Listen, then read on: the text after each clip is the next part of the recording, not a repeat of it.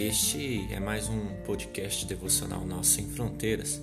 Hoje, dia 23 de 8 de 2020, eu vou falar com você sobre juramentos e votos.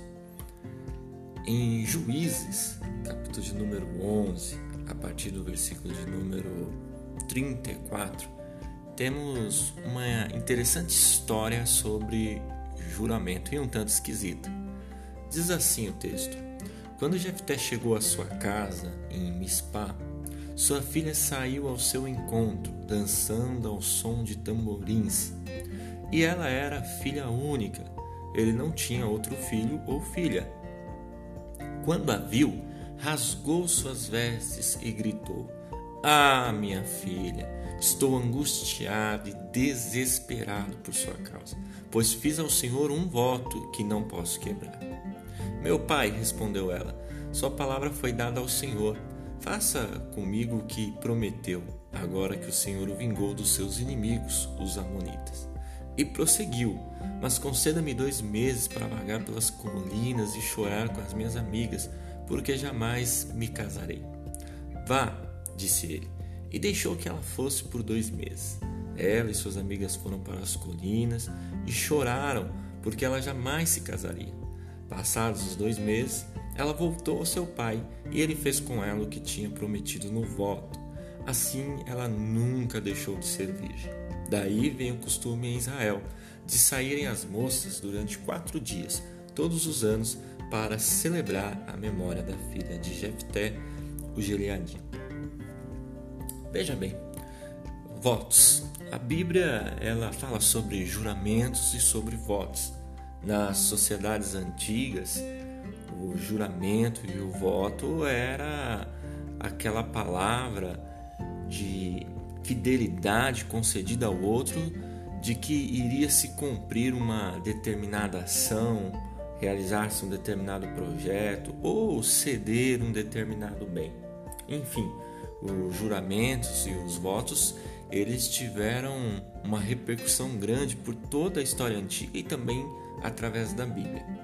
Aqui em Juízes, nesse capítulo de número 11 que nós lemos, uma história muito esquisita. Jefté ele vence os amonitas, mas antes disso ele faz um voto que a primeira coisa que saísse de dentro da sua casa, isso indica provavelmente seres humanos, animais, qualquer coisa que saísse ao seu encontro, ele, após a vitória, ofereceria aquilo em sacrifício a Deus. Veja bem, quem sai é sua única filha. É, há muita discussão se Jefté teria mandado a menina para um exílio, se ele teria realmente sacrificado ela. O fato é que no contexto de Jefté faltava algo é, muito importante para as questões do juramento, que era o discernimento espiritual. A época dos juízes é a época mais conturbada da história de Israel e de maior declínio moral. É, não havia um governo centralizado, não haviam é, as leis é, não eram adequadamente seguidas e você tinha esses conflitos morais. É bem possível que Jefté até tivesse oferecido sim a filha em sacrifício. Obviamente que Deus não aceitou esse sacrifício, na verdade até um voto tolo e imoral mas Jefté não tinha discernimento para tal coisa. Hoje não é muito diferente.